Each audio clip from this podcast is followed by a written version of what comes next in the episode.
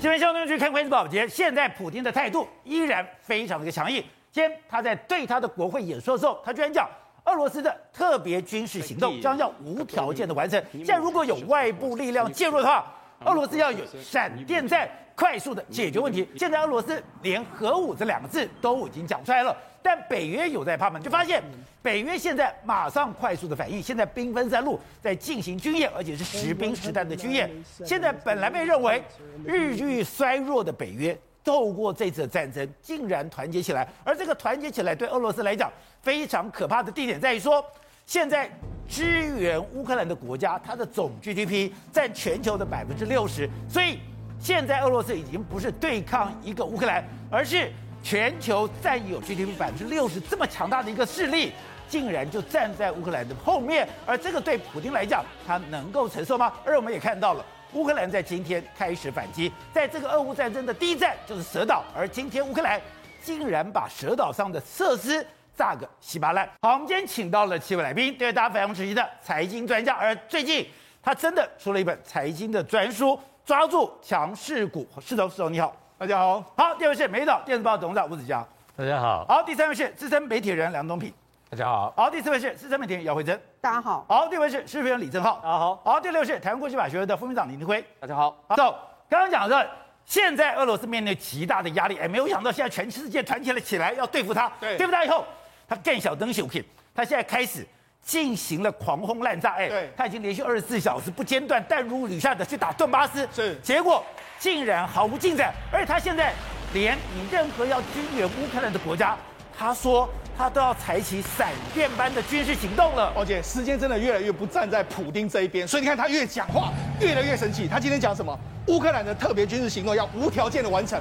他说，如果有人想从外部干预的时候，我们俄罗斯将会用闪电般的快速军事回击。哦，可问题是，现在他讲的外部干预是谁？而且外部干预，我跟他讲，目前外部干预有全世界 GDP 的六十趴的国家都站在你这一边，那很恐怖吗？所有的外部势力，抱歉，那目前军援乌克兰的国的国家，你看全球 GDP 占比已经超过百分之六十，全球 GDP 运流是八十兆美金，现在百分之六十的话是约莫有五十兆美金的国家全部都站在你的对立面。那我真的俄罗斯呢？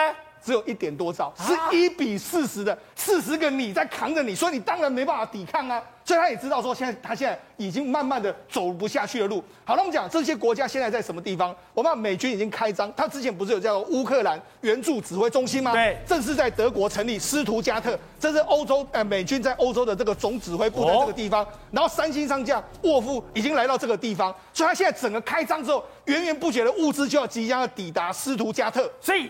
现在美国已经明火执仗来了，帮助呃乌克兰了。对，竟然在德国斯图加特这个地方，就叫帕奇军营，没错，有一个前进指挥所。对，现在我统筹调度天下兵力，对，来帮助乌克兰。他已经开张，所以正式这个全球的资源就可以大举的来到这个地方。好，所以对乌俄罗斯来讲的话，他现在压力越来越大。我们讲，现在俄罗斯要怎么做呢？你看，他目前是卢甘斯克还有顿内斯克。我们之前不是讲嘛，他在这几个地方进行一个激战。为什么要这个地方激战？因为他们原本的想法是从伊久姆往南下，还有马利坡往北上，这样完全吃掉这一块的东西。哦、所以这就是他想要吃掉这所有的顿巴斯的地区之后，然后再往这个包括说聂伯罗这个地方去挺进。我们昨天晚上不断的狂轰滥滥炸，用飞弹、飞机、炮弹这样打之后，他说我们至少歼灭了五百六十名的乌克兰的这个战士，这是俄国宣称的。然后我们摧毁了大概八十七个不同的这个军事设施，包括说什么这个萨姆三百的火弹系呃飞弹的系统啦，还有圆等圆点 U 型的这个短程弹道的这个系统，还有三毛举的系统，还有黄蜂飞弹等等各式各样的系统都把它摧毁了。那你看看它整个画面里面来说的话。俄罗斯人他们在哈尔科夫这个地方搬出了所谓 TOS One，他们直接就向俄罗乌克兰的这个军事基地去开火。TOS One，对，没错，就向乌克兰的基地发射。对，没错，一直大，一直这种狂轰滥炸。另外一个还有这个 Mesta 的这个自走炮，然后前往乌克兰的前线。你看，就是这个自走炮不断的 K，那甚至还有用火箭系统狂轰滥炸你乌克兰的这个军事基地，甚至在顿内茨克这个地方来说话，也不断的炮轰你。所以你看。他的这个讲的真的是，他不是说假的哦，他真的是用狂轰滥炸的方式，准备要快速的，就如同这个普京讲的，要闪电的军事行动。那乌克兰不就惨了吗？他的顿巴斯不就没了吗？虽然说没有错，俄罗斯的确是狂轰滥炸，但是狂轰滥炸的局面来说啊，其实反而浪费子弹，而且好像没有收到预期的这个效果。而且现在英国国防部这样讲，大部分的制空权，对，居然是乌克兰所掌握的。没错，好，我们讲，我们刚才讲是乌东战场，对不对？那我们在讲乌南战场这一方面，譬如说以赫尔松这个地方，宝杰，那赫尔松这个地方之前原本就是被俄罗斯所掌握，对不对？但你看乌克兰的军队现在慢慢的往前推进，推进的时候慢慢要收复整个赫尔松，甚至他们已经打到这个尼这个斯尼弗雷夫卡这个城镇，已经慢慢的逼近赫尔松。对俄罗斯来说，真的是节节败退。他们原本在这个扎波罗热这个地方有驻军，但被往回打了。他们被往回打到什么地方？叫胡里艾伯勒这个地方，他们往回撤了这个四十公里左右。所以他们现在整个是他们原本占有的乌克兰的南部的土地是慢慢慢慢的在减少之中啊。好，那除了这个之外，卢甘斯克也是一样。我们刚才讲乌东这个战场里面来说，不止在乌南有非常多的斩获，这个乌军呢，他向俄罗斯的阵地发射发射不断的这个火箭弹就发射出去，甚至在这个顿内茨克这个地方。传言中的这个 M 二七零的火多管火箭已经正式的这个登场。这 M 二七零的这个多管火箭，在这个乌东战场来说的话，它一秒一分钟可以发射出约莫是十二枚的这个飞弹。那十二枚的飞弹之后可以击中约莫是一平方公里左右的这个范围。所以那它现在这些武器完全都出来之后，对乌东跟乌南战场将会产生一个不这个根本性的改变的这个结构。所以刚才讲的，现在。在决战乌东，看到了俄罗斯的武器一个一个在消耗，对，但是西方的军援却源源不绝的进来了。没错，我们就讲嘛，事实上这一次的这个行动里面，我们刚才一开始讲了，目目前为止来说的话，卢甘斯克跟顿内斯克他们可以控制的区域在这个地方，他们原本想要从伊久姆往南打，还有马利波往往北打，这样把它切断整个目前的这个局面，那所以激战的地方就在这个地方。可可是问题是，根据国外媒体的这个看法里面，目前这几个激战的地方呢，莫斯科拿下的都非常非常之有限。那为什么？那看他拿下几个村庄？这个村庄你看，这个这个村庄三百名啊，三千名的这个居民；另外一个村庄两千名，另外村庄一百二十四名。所以拿下都是非常小的据点，但是他反而呢，大据点他都始终拿不下来的一个局面。那为什么会出现这样的情形呢？那我们就讲嘛，在这个乌东战场里面来说，卢甘斯克还有顿内斯克这两个地方，目前俄罗斯是占占据，但他们想啊，去夺取更多的土地。那夺取更多的土地的话，你看之前的交战区在伊久姆，现在南部的马利波，他们原本是想了两边夹击，用到这个地方呢，有非常多乌克兰的军队，有四大。要塞在这个地方，那这个四大要塞是呃乌克兰最会打的，所以呢，我们将南北夹击之后困住你这四大要塞之后，慢慢把你这四大要塞要，把你们那个耗死。也就是说，你耗我乌克兰，你耗我俄罗斯，我在这个四个村庄里耗死你乌克兰的军队。所以。今天普京的野心不是只有把顿巴斯拿下来，是，我是整个乌东地区，对，我要全部变成我的囊中之物。对，没错。所以你看，目前的激战区就在这几个地方。那蓝色出现的地方就是激战的区，那你看红色就是俄罗斯军队目前攻击的方向。但显然，在目前为止来说，在这些地区都遇到非常大的阻碍。我一开始讲嘛。阻阻碍的问题是来自于这边的乌克兰军队呢，跟你俄罗斯已经交战了八年，他们是最难啃的骨头之外，但是呢，这边目前为止还有一支神秘的部队抵达这个地方。神秘部队就俄乌克兰的所谓的他们的最强的 SSO 的这个特种部队在这个地方。抱歉，这个特种部队来到这个地方之后，对乌克兰说是如虎添翼，因为这支部队呢，它原本是驻扎在这个基辅哦，但是因为这一次的这个战争之后呢，他们就开拔到前线，他们都已经不在基辅，开拔到前线来跟一起作战。那这支部队为什么厉害呢？宝杰，那他第一个，他是你的北约认可哦，北约说你可以来参加我们的相关的演练，跟我们一起作战的哦。另外一个，他在前一阵子的话，他在利沃夫这个地方跟绿北帽的军队，他也进行过一个交流，所以他的作战能力，就是我们不是传言中嘛？很多人看到这个俄罗乌克兰的特种部队，就是闻起来、看起来、藏起来都就这个部队，对，就是这个部队，闻起来、藏起来、看起来是。他现在已经来到这个前线。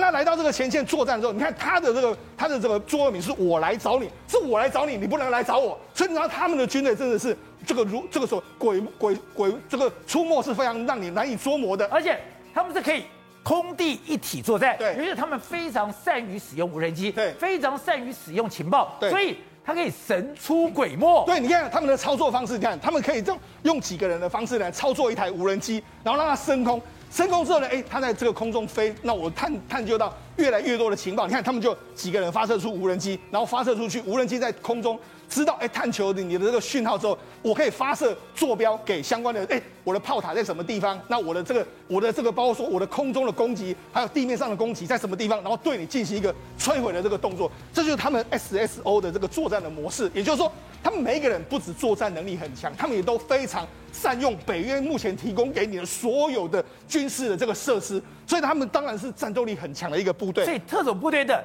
侦察、渗透、对战斗。远程突击，它全都可以。所以，所以让他们这也是一个特种部队，他们的这个画面，他们有什么？无人机飞上去之后，我们看到这个，我们现在才知道说这些画面原来是乌克兰特种部队他们拍的。他们用无人机定位之后，好，那你上去标标示的黄黄那红圈红圈的部分，就是我对你进进行一个精准打击。原来这都是乌克兰的特种部队所做的。另外，他们还做什么？他们还伏击你。我们他们知道说，其实，在俄罗斯的这个军事部署里面来说，你只要经过桥梁这个地方，去炸桥梁的，他们会炸桥，都是这个俄乌克兰的特种部队。你看，他们就在桥梁下面埋了非常多各式各样的炸弹之后。等你经过，你经过说，哎，我就用无人机、无人机过去，或者是用相关的人员引爆之后，还炸掉之后，然后我再去确认，真的是你。如果还有剩下的俄俄罗斯的军员，我再对你进行一个最后的这个追杀。所以呢，他他们这些，哎，这个 SSO 的这个部队，真的在这一次的乌克兰的乌东战役里面扮演了一个非常重要的支撑的这个角色。那更不用讲说，现在西方的武器已经源源不断的进来了。没错，我们就要讲，事实上，拜登今今天准备还要再讲。他讲说，我们准备要再给你额外的这个援助，包括说美国国防部的副部长就说，我们最近实在很忙，很多公司一直不断的征求这个意征求哎委托东西送我们送到这个前线去。那我们看四月二十八号的时候，美军的这个 M 七七的这个榴弹炮，它现在在加州在在在。这个装载准备要送到乌克兰。另外一个，我们就讲嘛，帕拉丁到底有没有来到这个地方？因为帕拉丁目前为止已经出现在目前北约演练的这个是这个所谓的这个波罗的海弩炮的这个演习之中。人家就说，难道这个演习完之后，有可能会送到前线去吗？所以你知道现在的乌克兰的战事呢，对乌克兰来说是越来越有利的一个局面。好，董事长，现在普丁态度还非常强硬，他对他的国会演说的时候还讲。乌克兰的特别军事行动要无条件的完成，有人要在外部干预的话，我要以闪电般快速军事行动回击。他还能打闪电战吗？不可能的事情嘛！他的闪电战现在唯一就是远距攻击嘛，对，就是所谓的飞弹啊、空这空军啊这些东西嘛，就是就是指这是远程攻击能力，现在都已经可以被大家估算的出来了。这是闪电战嘛，对。呃，陆军的部队的他装甲车跟他的他他的炮他的炮兵的辎重。你认为他怎么闪电法？对，那他闪电了，他从俄罗斯的后勤，都光是后勤补给到乌东这个地区来讲的话，可能都要超过现在目前北约所定的四十八小时时间。哎，奥斯汀跟他保证是四十八小时之内，对，我们要把北约我们的武器弹药送到这个乌乌克兰的战场上。哎，这两个之间两边在比赛，光讲后勤这一块来讲的话，这个北约就是后勤保障四十八小时，他乌俄罗斯不见得做得到。哎。他用陆路运输的话，时间还有很多障碍的。所以说，乌东就在俄罗斯的旁边，我的后勤补给线其实非常短。跟你说，即使是这样子，我从俄罗斯送武器到乌东，比我从美国、从西方世界送武器到了乌克兰更快、更更远、更困难啊！我都不晓得这个美军跟怎么送的，北约怎么搞的，我不晓得啊。四十八小时就就定位了，他就到了，对不对？而且可怕是哎。你现在俄罗斯都已经把人家铁路给炸了，你已经把这个所有的铁路转运站都给炸了，可是美国还是可以在最标准的时间里面四十八小时就定位，对啊，表示它的铁路的运输能力跟维修能力是快速的嘛，这个是表，这个是没有问题。这乌克兰这个部分还比较简单呐，但我是说他凭什么他也把握四十八小时能够就定位？因为还有空中空优的问题啊。对不对？你还你还飞弹的射击问题，你怎么知道我这班火车送的到底是棉花、是衣服、是成衣，还是炮兵？对，还是炮弹？你怎么知道？那怎么辨识？表示在情报系统，俄罗斯是落后的嘛？所以他清清楚楚，他打你的后勤是打得到，你打他是打不到的嘛？所以他为什么他有把握在这里？而且你刚刚讲说，如果欧美世界可以四十八小时将武器送到乌东的话，就代表。这个战争我要拖多久就可以拖多久。这个今天我看的是大陆的媒体已经报道了吧？他就是这个是持久战，已经定位清楚了嘛。这一定是打持久战，不可能在五月九号之前，你可以宣布，普京可以宣布胜利，但是这个仗打不完了嘛。这打不完你也看得很清楚嘛。美国的算盘也很清楚，美国的大战略在统治全整个地球里面的时候，他已经设定了只有两一个半国家在帮助这个俄罗斯在打仗，第一个国家是中国嘛，对，所以现在有人在形容说，这个像韩战一样。什么叫韩战？韩战是呃这个中国的解放军去打抗美援朝，抗去抗美援朝，然后俄罗斯在后面提供提供支援。对，现在反过来变成俄罗斯在前面打，现在中共有可能提供资源给这 这两边角色互换嘛？这是第一个国家，就是叫做这个这个国家是中国，对，中国还跟他有外汇的往来，还有购买石油。大概半个国家是印度，哦，印度现在被大家在抢嘛，最后的国家就会变成一个自由民主阵营。跟这个专制独裁阵营两边的这个集团对抗啊，那搞成这种对抗情况之下的话，美国怎么会那么那么快结束？而且现在乌克兰本身的部队基本的人数量上就是比俄罗斯差很多很多哎。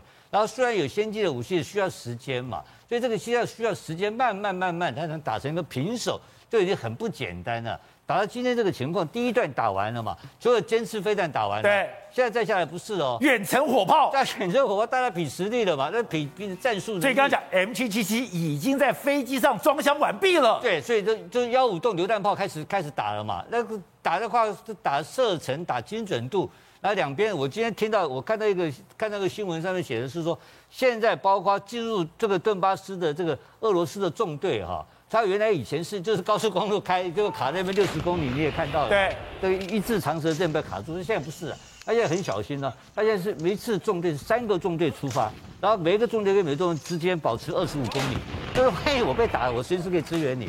现在已经比上他的经验已经调整了，他的战术作为也完全变动了，所以不比以前要厉害很多很多，不是那么简单的一个打法。所以这种打法，当然普京现在讲的是嘴炮嘛。他根本没有闪闪电战的能力，所以这相对的后勤的后面的工业生产能力就变成一个很大的竞赛。而且美军太喜欢补充了吧，人家把所有的欧洲的第一线的火的库存火力打完消耗完毕了嘛，马上就补充新的美军制式制式的武，腾笼换鸟，腾笼换鸟，他他军火他学爆了，他偏偏卖东西，然后卖东西更可怕的是留下一个长期。你想想看，中东欧第一线的这个。第一线接跟跟这个俄罗斯濒临的国家，如果都是换成 F 三十五的话，那多可怕！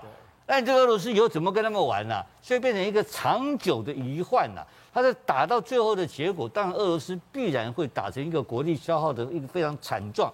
然后呢，这个整个世界我刚刚讲到的，就会变成中国跟俄罗斯的合作关系。然后西方你刚刚讲的六十趴的百分比 GDP 跟他们两边对干。那对抗的结果呢？所以为什么现在美国要腾出一只手出来？哎，每天要注意对中国，你在干什么？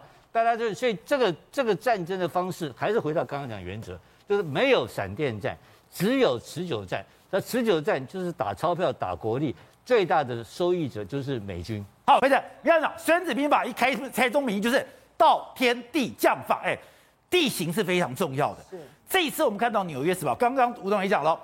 今天你为什么后勤部你这么惨？你为什么的你的军队会被迟滞？就是你被完全被地形控制。这次《纽约时报》也特别谈到，当时基辅我要基辅保卫战，我把水库给放掉，水库水库放掉的时候，伤敌一千，自损八百，哎，等于说是我牺牲老百姓的生命财产，这把这个地方真的变成沼泽，完全迟滞了俄罗斯的进攻。而且你知道，《纽约时报》这一次去报道的时候，其实那一些家呃，就是呃村民回到自己的家乡，到已经时隔两个月，地全部还是泥泞状态，但没有一个人抱怨，每个人都非常开心，因为这一次的炸水坝计划虽然让我们整个村庄全部都淹没了，连我们的良田也都淹没了，但是我们成功的阻止了俄罗斯的坦克军队的进入。这是两个多月后的状况，两个多月后的状况底下还。还是一片汪洋。对，然后你知道他们说什么吗？他说到目前为止，乌克兰总计有三百多座的桥梁被毁损。他说，在俄罗斯人入侵的第一天开始，他们就企图使用这一种啊夺取我们的主要的一些军事基地部分。我们发现了他们的一个野心之后，我们决定。炸毁我们自己的主要的道路、跟公路、跟铁路，你看，这就是他们现在修复家园状况。其实真的是满目疮痍，到处都泥泞。但是就是这样子的泥泞，让乌克跟俄罗斯的坦克大军没有办法前进，把他们困在这里。我们都知道，其实普丁最重要的一个战略方式是什么？就是闪电战。但是我现在用透过这种炸水坝淹没我自己村落的方式，我让你的闪电战。完全没有办法发挥任何效益。他们的那个呃那个基基础建设部的部长就说，我们就是用拖的方式，拖，我们就是用慢的方式，让你完全没有办法施展开你所有的战力，就这个完全奏效。他还说举了一个例子，他说有一个叫德米迪夫的这个地方，他说他将整个陷下去之后，竟然有四辆坦克车。全部都陷在泥沼当中，而且整个炮台也都陷在里面。他说这就是你陷到连炮台都看不见了，完全，而且是整个沉进去在里面。然后你说整个变成泥泞成这样子，那你的家园不是都毁了吗？那你乌克兰人不是也损失非常惨重吗？他们到目前为止估计的损失高达八百五十亿美金，但是每个人都说这是因为我们必须要保家卫国。而且我没想到这一次刚刚讲你也是打一个后勤的战争，打一个补给的战争。这次俄罗斯，你的后勤补给一直被受到阻碍，但是俄但是俄罗斯也有去打乌克兰的后勤啊，他也有把你的铁路炸掉啊，也有把你的铁路转运站给炸了。可是为什么今天美国的军援、欧洲的军援还可以透过铁路运输源源不绝的进到了乌东呢？所以你就知道，当一个国家上下一心的时候，它可以发挥出多大的一个效力。其实媒呃国外的媒体就去报道。竟然乌克兰的他们铁路公司有一个不怕死的一个维修部队，而这样的维修部队其实是串起这一个长达二点三万公里铁路道。你看这些人都是。你知道吗？他们每天在战呃战火当中出生入死，他们现在被炸毁了，但是他们知道有补给线要经过之后，马上派出这种不怕死的这种维修部队到现场，而且修完几小时，修完之后马上就要跑，因为如果你不跑的话，你就会被锁定住。然后呢，他们的那个执行长出来说，目前为止，我们已经有三十多个维修部队因为在炮火当中被击中而死亡，但是没有一个人因此而逃离自己的岗位。所以你就知道，当所有三五十个工人已经被炸死，对，就每个人还这么拼命，每个人都还是支援前线，每个人都没有离开自己的岗位，而且包括刚提的执行长呃米卡森，他每天都率领着这个数十人到上百人的一个经营部队，每天换开会地点，因为没有办法，他说他们如果不换开飞机点，马上都会被人家锁住，而且你知道吗？克乌克兰竟然是全世界第十三大的一个铁路呃轨道之长，长达的二点三万公里。然后光是火车站就有一千三百四十个火车站，火车站结合客运站有一百二十九个，火车站结合一些呃那个小飞机场的五十七个，火车站结合车辆的有高达四十八个。所以简单讲，就是它是贯穿整个呃俄呃乌克兰的运输网络非常重要的一环，它就像是一个呃那个任督二脉，你任督二脉绝对不能塞住，你的补给才能到达前线，而补给除了可以到达前线之外，你也可以把前线受伤的士兵跟受伤的人。呃，透过铁路的方式运回到安全的地方，所以你就知道，当一国开始在抵抗强权的时候，上下一心可以发挥多么大的一个力量。好，董明。另外，今天大家注意到是在俄乌战争里面开第一枪、开第一炮的是在蛇岛，结果今天乌克兰竟然把乌蛇岛上面所有的设施全部夷为平地，这有代表性吗？代表我真的开始反攻了吗？这个乌东。这个战争开始之后第一天，其实俄罗斯就宣布已经拿下克里米亚哦啊，那当天我我我提到另外一个，说我注意到，其实乌克兰也攻回一个一个一个小镇，对啊，那么这个这个攻回这个小镇对我来讲有意义在哪里？这个小镇可能是第一个乌克兰发动攻击从俄罗斯的手中抢回来的一个小镇。到目前为止，你看。今天其实已经是打到我们如果说是以五月九号为一个点来讲好了，因为俄罗斯本来就是准备五月九号要庆祝胜利嘛，是他在莫斯科已经办了这个开始演练了。那我们如以那个点来讲的话，现在已经打了一半了，第十一天了，是十八号开始打的，到五月九号他已经打了一半了。对。可是你现在看，他基本上是没有进展。没有进展，哎，他这样子弹如雨下，狂轰滥炸，他现在把他所有的最精良的部队全部调往乌东，还是一筹莫展。他拿回五十几个村庄啊，你也不要小看他，他拿回五十几个村庄，但都是无关紧要的小村庄。刚才啊，世总有介绍了，有一个是一千人、两千人、五百个人。这个其实在我看来，其实乌克兰其实根本也没有在守，没有意义去守它。但是现在我们要观察，就是说他没有拿下一个像样的、有象征性的大城市。对，卡基夫还在嘛？还没有拿下来嘛？是，对不对？那个斯拉夫扬克，那个是算是一个很重要的战略据点，也都还没有拿下来嘛。但他如果说是我刚刚讲的，如果说是以五月九号来算的话，他这个仗已经打了一半了。对，我看不出来他在五月九号之前可以有任何很明显的成果交代给普京。啊，这也是为什么他这他最近这个火力特别猛烈的原因，他要赶快打出一些成绩出来，还没有业绩。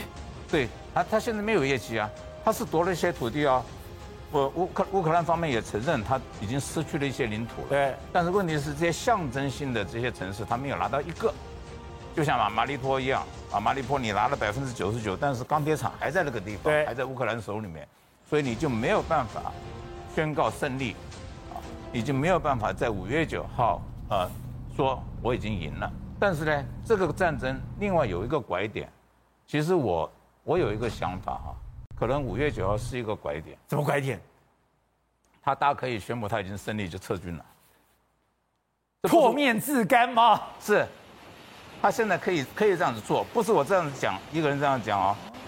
英国的首相 Boris Johnson 已经讲了，对，他说俄罗斯现在是可以撤军的，因为他可以宣布他胜利了。是啊，因为他国内并不了解这个战争真实的情况是怎么样。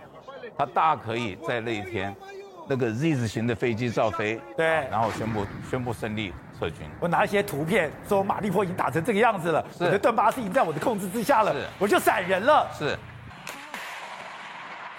难道没有可能吗？